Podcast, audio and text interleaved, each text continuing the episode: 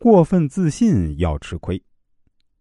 自信是好事儿，自信可以让自己不惧困难，勇往直前，自信能够带来成功。但是啊，自信的过了头，就会好事儿变坏事儿。三国时的名将关羽英勇善战，过五关斩六将，威名远播，敌人一听他的名字就会不寒而栗。然而，就是这样一位令敌人生畏的名将，却在当时的无名小卒东吴将领陆逊和吕蒙的手里栽了跟头，最终功败垂成。公元二一九年秋天，关羽在战胜了魏将于禁、庞德所部之后呢，领命乘胜追击，到了樊城。樊城是一处战略要害，一旦陷落，后果不堪设想。于是呢，曹操让很有经验的曹仁镇守樊城。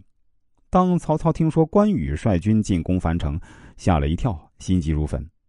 在此当头，谋士司马懿上前献计说：“此时孙权与刘备虽然表面联合，其实他们矛盾重重啊。当年刘备向孙权借荆州，说以后会还给他。”可是如今刘备却迟迟不肯交出荆州，孙权对此十分恼火，很想要回这块地，只是没有机会。如果我们许诺把江南的土地让给他，再让他出兵攻击关羽的后方，这样危机不就解决了吗？曹操一听大喜啊，于是马上写了一封信，派使者交给孙权。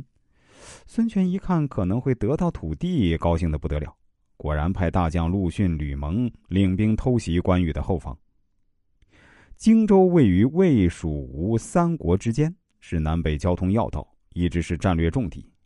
赤壁大战后，曹操、刘备、孙权各自有荆州的一部分，其中刘备的地盘最大。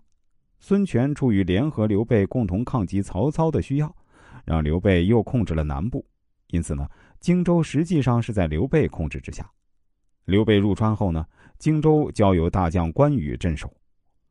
关羽在此次出征樊城之前呢，本来考虑到了荆州有可能被袭击，为此他打算安排一员守将镇守荆州，以防东吴偷袭。东吴守将吕蒙很有阴谋诡计，为了麻痹关羽，他故意称回京都建业养病，然后让名不经传的陆逊代替自己。陆逊呢，其实不是省油的灯。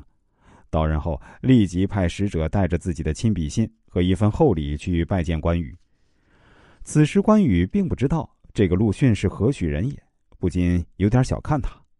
信中，陆逊对关羽大加吹捧，对自己百般折损，并向他表示愿蜀吴两家永世和好。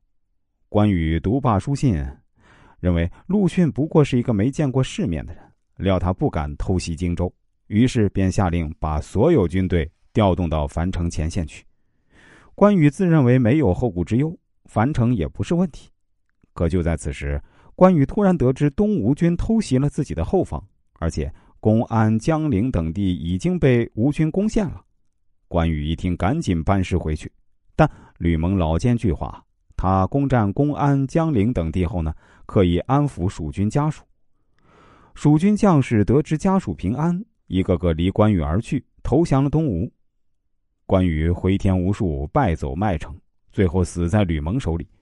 荆州就这样被东吴夺了回去。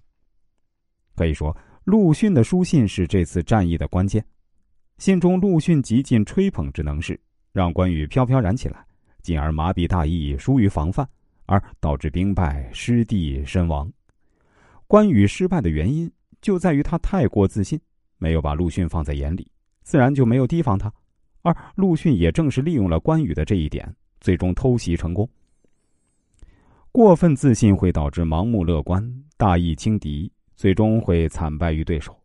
所以，奉劝所有想要有所作为的人，过分自信，小心跌倒。